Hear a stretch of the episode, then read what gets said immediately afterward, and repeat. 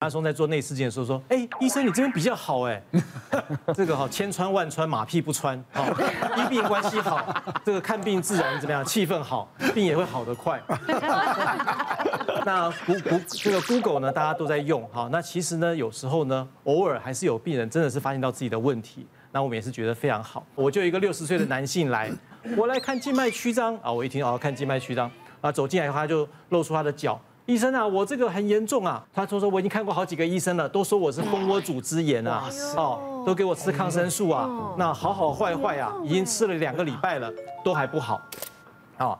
那我他当然来到我们这边，我们当然就会好好的帮他做检查。那一看，那当然很明显，一换短裤一检查，那就是静脉曲张合并的并发症，蜂窝组织炎。那你很不错哎，你好，医生说你蜂窝组织，你还想到是静脉曲张的问题。那他说他他实在是受不了了，他上网去查到这样的一个问题。好，那我有给他鼓励一下。不过后来我自己回想，好，为什么前面的医生会没有判断是静脉曲张？嗯，可能最近啊都流行这个窄筒裤。哦，所以呢，很多这个帅哥美女都穿很窄筒的裤子去看医生，怎么拉也只能拉一点点上来。你说医生会叫你脱裤子看的哈？我相信是不多了，不多。那以他的话拉上来一半截小腿，刚好就是蜂窝组织炎，啊，所以判断就是这样子。所以我在这边也是呼吁我们的观众朋友，如果说要去看医生的话呢，好，那穿宽松的衣服是比较好的。哦，就像刚刚新梅讲，他说。哎，如果这边痛，他会请病患把衣服拉起来一下。对。那假如今天这个病人是很难脱的衣服呢？比如他穿旗袍呢？说不定。太夸张，你们都变成注意咖了。说不定真的，如果今天患者是穿类似这种很紧身的衣服的话，有些医生就会放弃。好，下一个我们要看什么？下一个是病患再升级，医师哄骗技能要更新哦。大家知道我是泌尿科医师，但是最近疫情又再起了。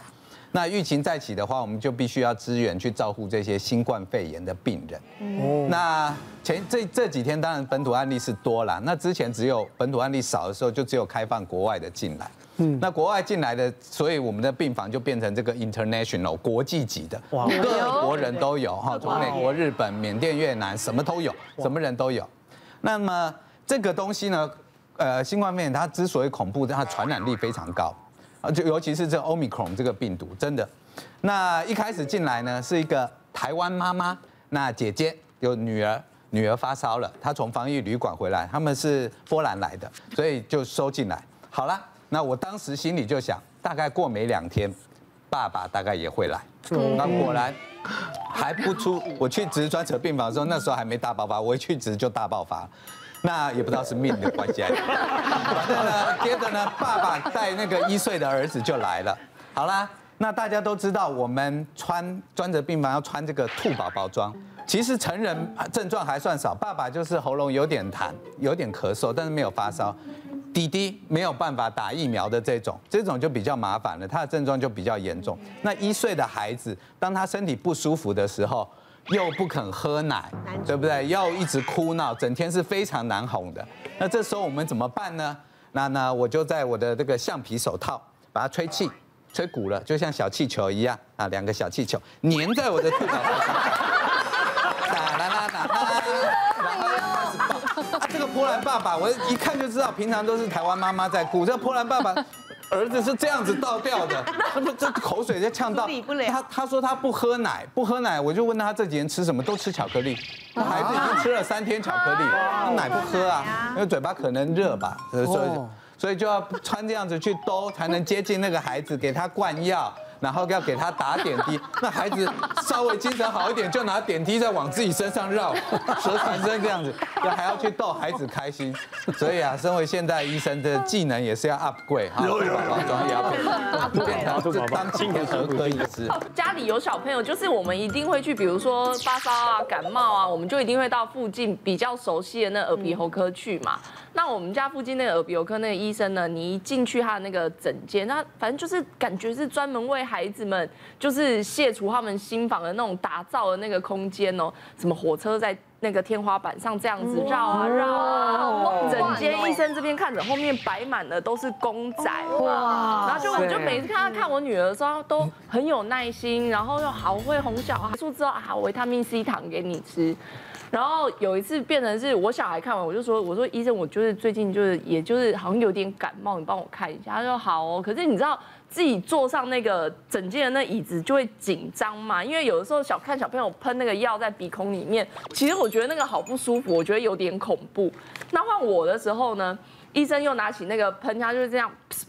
没事没事，我们看看鼻子就好。我说哦好，我就啊，看看鼻子你啊。医生说妈妈你不要紧张，我是要帮你看鼻子。我哦好不好意思，然后就这样跟他说好了好了，我跟你讲喷一下就好了。你等下喷完之后呢，我给你维他命 C 糖吃好不好？然后我就看着医生我说哦好啊谢谢。然后我就这样整个僵到说不要紧张，你看我身后，你去看那一些公仔，我就看着 Hello Kitty。然后就 好，那你刚刚这边后面有三只 Hello Kitty，你看哪一只啊？我说就中间那一只粉红色的啊，什么？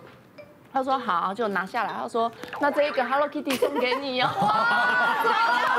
天哪，一个一个医生对一个一百八十公分的女巨人，就是 Hello Kitty，你知道吗？对，他送我，你知道那一只 Kitty，我真的是就是。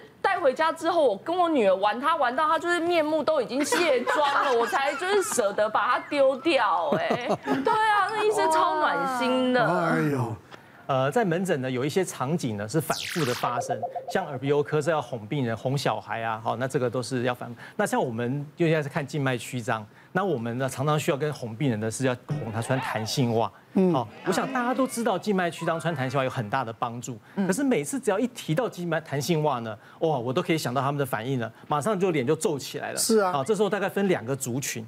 如果以银发族来讲的话，他就开始回答了我：医生啊，我都有穿护膝耶，哦，可是穿完回来脚更肿。好，护膝虽然对关节有帮助，可它会让你的血液循环受到阻碍，当然会更肿啦。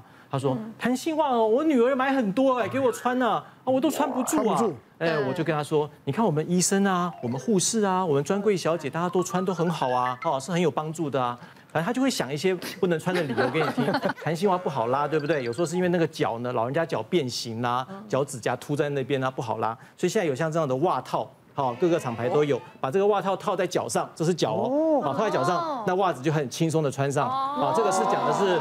露脚趾袜子，就像我们穿衣服戴头套啦，然后对对对对，穿好之后都不会影响到。对，穿好之后呢，再把它从前面轻轻的拉出来，就很方便。啊，是。那甚至还有一些轻松穿的水球，把袜子像咕噜咕噜咕就可以滚上来。那至于这个 office lady 呢，这种年轻的女性呢，她们想的又不一样了。她们一看到弹性袜就说：“医生啊，我们上班的地方规定要穿透明丝袜。”哎，好，那我们就跟她说，其实现在弹性袜有很多颜色，穿起来其实并不会很像一只了哈。他们都想觉得好像像烧烫伤这样子。啊，对，他觉得这样，呃，其实不会啦。上人家讲的义肢了，对对，他觉得是就那种感觉啦，就觉得跟就是跟美完全没有没有相关了哈，他就会觉得他担心，然后再来又跟他讲，他又想说，那医生穿弹性袜，静脉曲张会好吗？哦，那我们说静脉曲张不是会穿弹性袜可以好，但是你可以改善他的症状啊。那他又说，那医生要穿一整天吗？啊，我说那你看那个专柜小姐啊、护士小姐、空中小姐都穿一整天没有问题啊。啊，他们又会再问，那睡觉也要穿吗？睡觉穿有没有帮助？我只有睡觉有时间穿，我就说睡觉有时间穿，对对对，我就说其实静脉曲张它是应该是白天容易加重，那为什么有些袜子真的在网络上卖的时候说建议你睡觉穿呢？它是为了要消水肿。那之后他又问啦，哎呦，穿弹性袜好热哦，不然我等天气冷一点再来好了。好，那我就跟他说，天气冷一点呢，对，可能会穿弹性袜你会觉得不那么热，可是到了冷天的时候，因为冷缩热胀。所以静脉栓也变得比较不严重，对，不严重的话，你看不到就不好治疗，对，所以很多时候到了冬天，他们又觉得没没那么严重，那到了明年夏天，哎呦，更严重了又来，来了以后看韩星华又说 冬天就会很担心，对对对，啊，永远治不好了，对，夏天来说冬天穿都没有没有那么严重，等夏天，然后又严重，严重冬天再穿，医生你很有耐性呢，常常这些要反复的出现这种场景，是是，那今天很有趣啊，真的很有趣啊，然后最重要的，我现在今天我们讨论呢，就是我们网络大师了哈，这个大家呢事前先做个功课也不是坏事，是。啊，但是呢跟专业医师啊这个互相的做一个理性的沟通，相信医生，啊选对专业，好，谢谢大家，谢谢。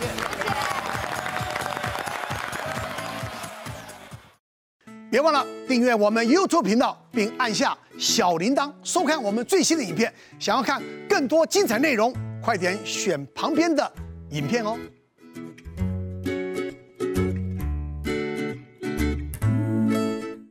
别忘了订阅我们 YouTube 频道，并按下小铃铛，收看我们最新的影片。想要看更多精彩内容，快点选旁边的影片哦。